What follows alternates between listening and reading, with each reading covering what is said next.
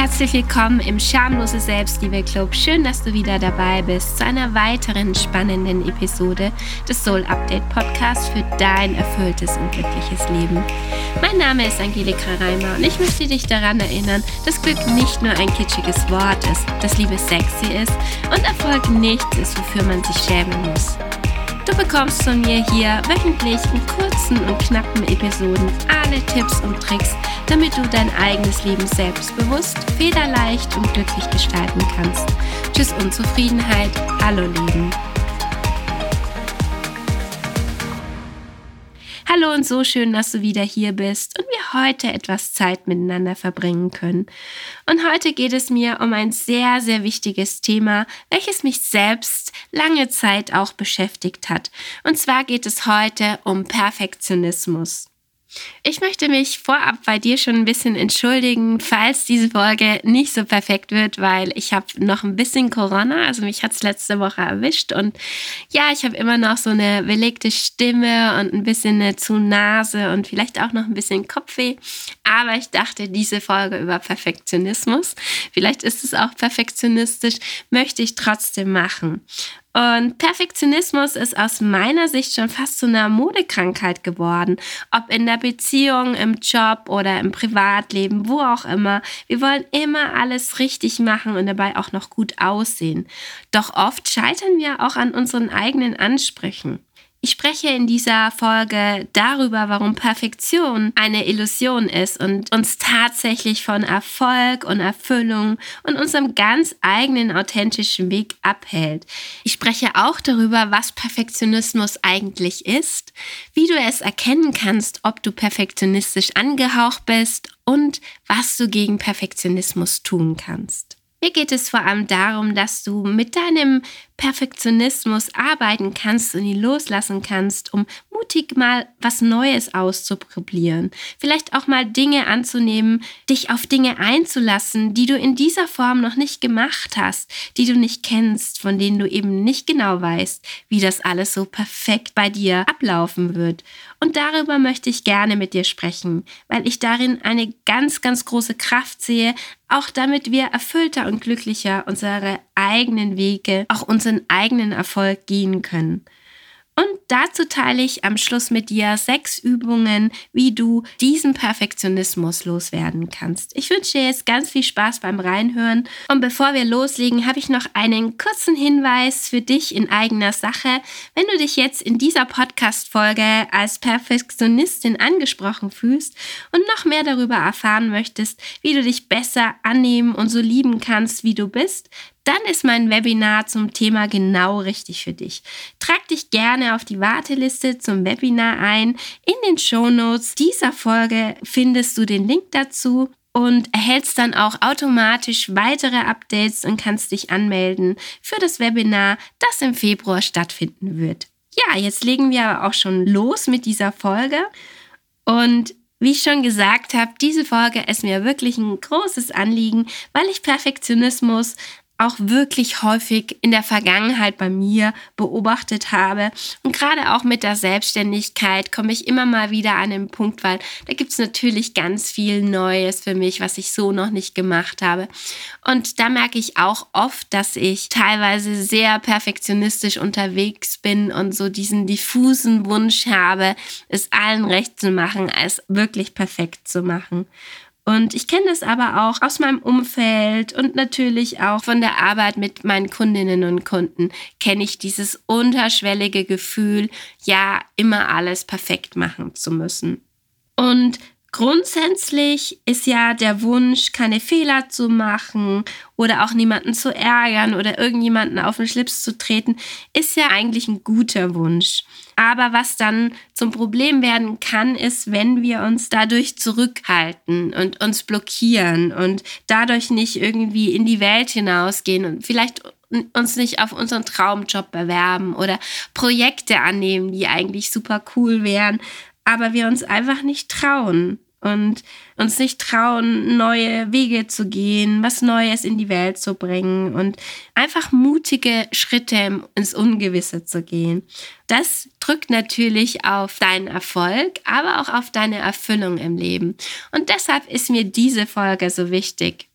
Es gibt ja Menschen, für die ist Perfektionismus sowas wie die vielleicht beste Schwäche der Welt.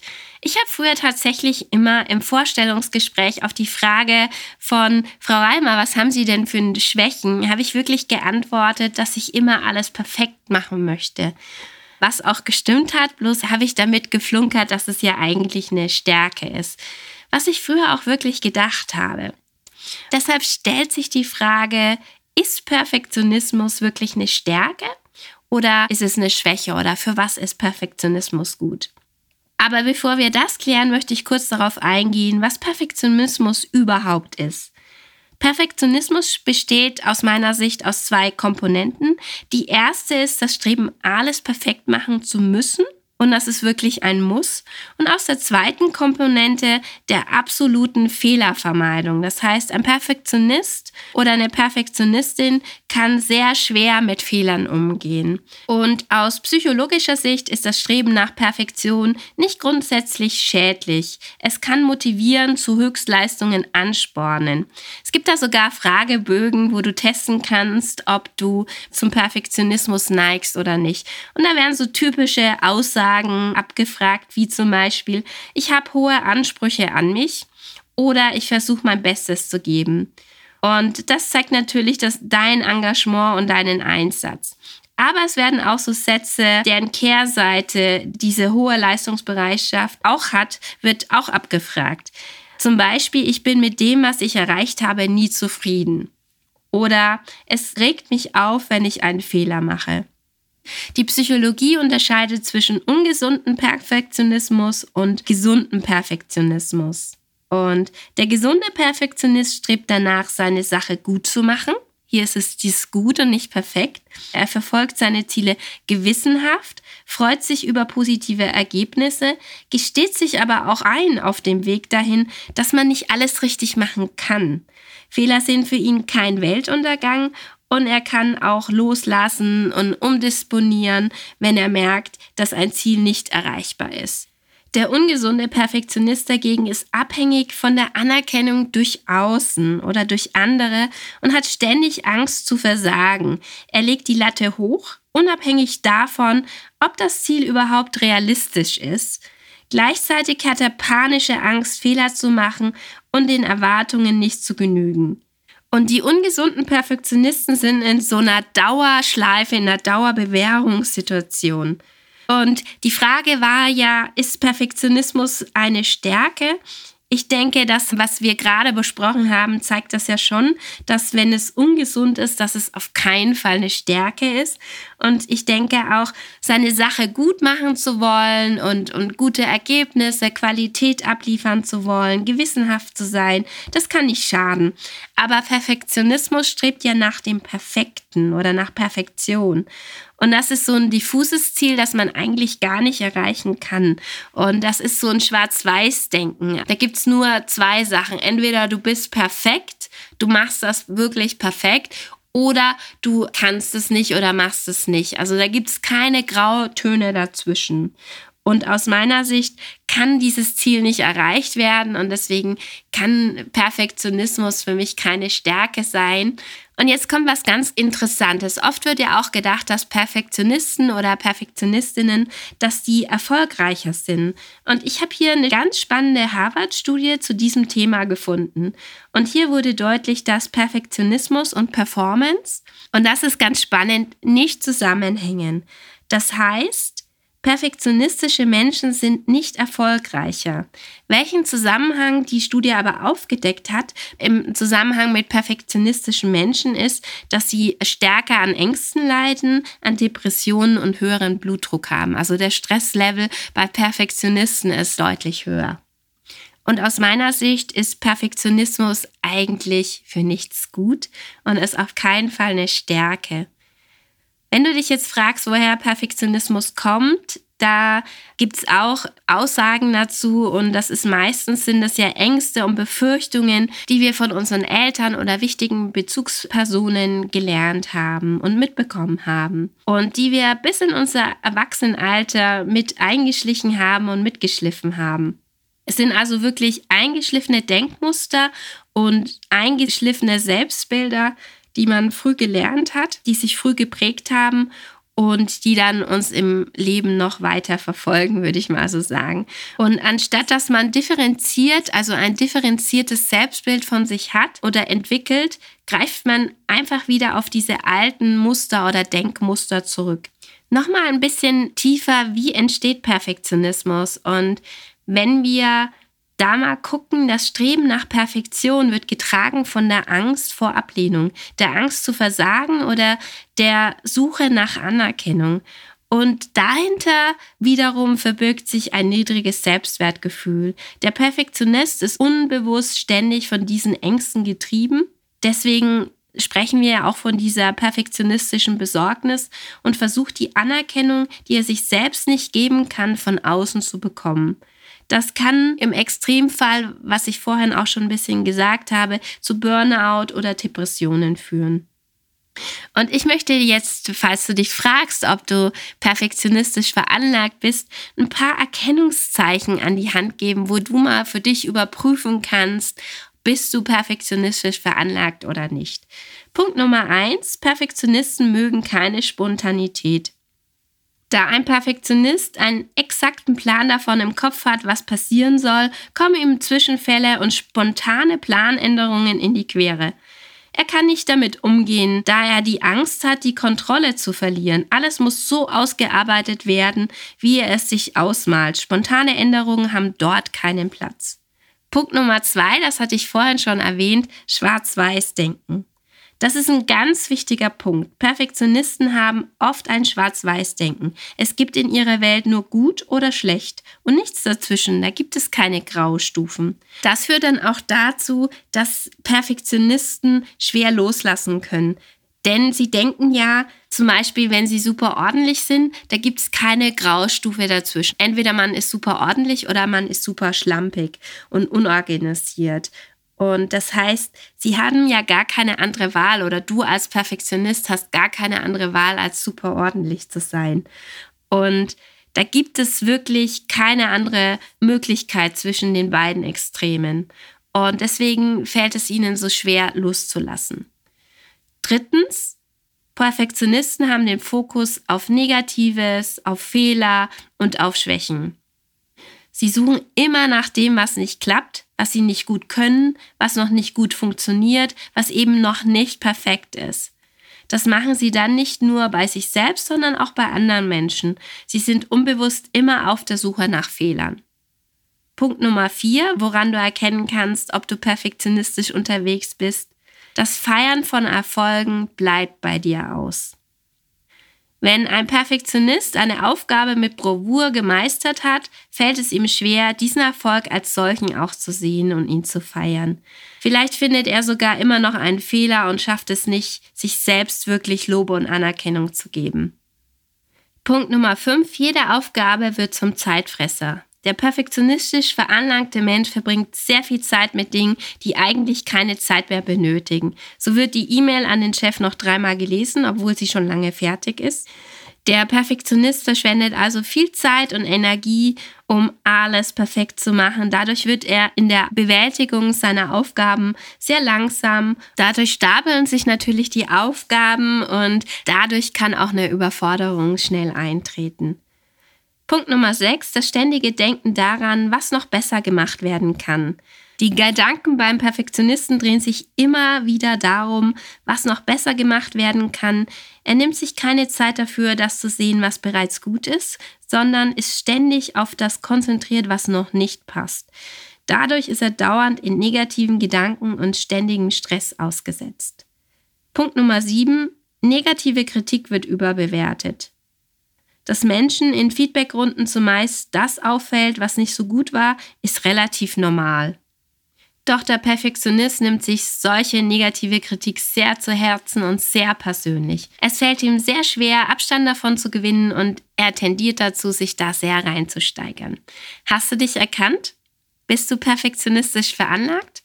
Dann kommen wir dazu, wie du Perfektionismus abstellen kannst. Und da möchte ich dir auch noch sechs Punkte an die Hand geben, wie du Perfektionismus jetzt abstellen kannst. Punkt Nummer eins, lerne zu verstehen, was dich triggert.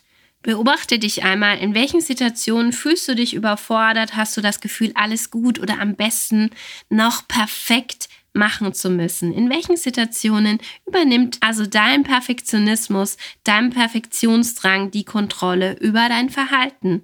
Dokumentier das mal über eine bestimmte Zeit und guck dann mal, welche Emotionen sind da auch da? Was wird da bei dir hervorgerufen? Und vielleicht kannst du dann in Folge in diesen Situationen einfach mal anders rangehen. Mit einem anderen Mindset und nicht mit dem Gedanken, immer alles perfekt machen zu müssen. Punkt Nummer zwei, mach dir die Vor- und Nachteile von deinem Perfektionismus bewusst. Nimm dir einmal Zeit, darüber klar zu werden, inwiefern du von deinem Perfektionismus profitierst. Das kann zum Beispiel sein die daraus resultierende Anerkennung und gut erledigte Aufgaben sein. Auf der anderen Seite kann es aber auch sein, dass dieses perfektionistische Arbeiten dazu führt, dass du sehr unflexibel in der Ausführung von Aufgaben wirst. Auch die ständige Anspannung bei dir, die Angst, deine Ziele nicht zu erreichen und der Druck können anstrengend werden und sich negativ auf dein Selbstwertgefühl auswirken. Deine Liste kann dir zeigen, ob die Vor- oder die Nachteile der Perfektion überwiegen. Punkt Nummer drei, respektiere deine Grenzen. Wenn du dich ausgebrannt, müde oder leistungsschwach fühlst, merkst du, dass es dir zunehmend schwerer fällt, deine Emotionen zu regulieren. Und dann solltest du einen Gang herunterschalten. Bei Menschen, die zum Perfektionismus neigen, sind das ganz normale Reaktionen und auch Menschen, die nicht immer alles perfekt ausführen, können sich ausgebrannt und erschöpft fühlen. Gönn dir Pausen, reduziere deine Aufgaben, lerne Nein zu sagen. Punkt Nummer vier, ganz schön, führe deine Aufgaben bewusst nicht perfekt aus. Probiere einmal aus, wie es sich anfühlt, wenn du deine Aufgaben nicht perfekt erledigst. Und ich wiederhole, nicht perfekt. Das ist am Anfang bestimmt nicht einfach und wird einige Anläufe bei dir brauchen, insbesondere dann, wenn du wirklich Perfektionismus verinnerlicht hast. Aber vielleicht kannst du mit einer Aufgabe starten, wo es nicht so wichtig ist, dass du es wirklich perfekt machst oder so richtig gut machst. Und mit der Zeit wirst du merken, dass es auch in Ordnung ist, nicht immer 150 Prozent zu geben. Und vielleicht kann es dir auch einen anderen Umgang mit Stress und Druck zeigen, dass es auch okay ist, dass wenn du es nicht perfekt machst, dass es dir den Stress und den Druck nimmt. Mach einfach mal etwas, wo es vollkommen egal ist, wie das Endresultat der Aufgabe ist und versuche erst gar nicht die Aufgabe bis zur Perfektion auszuführen.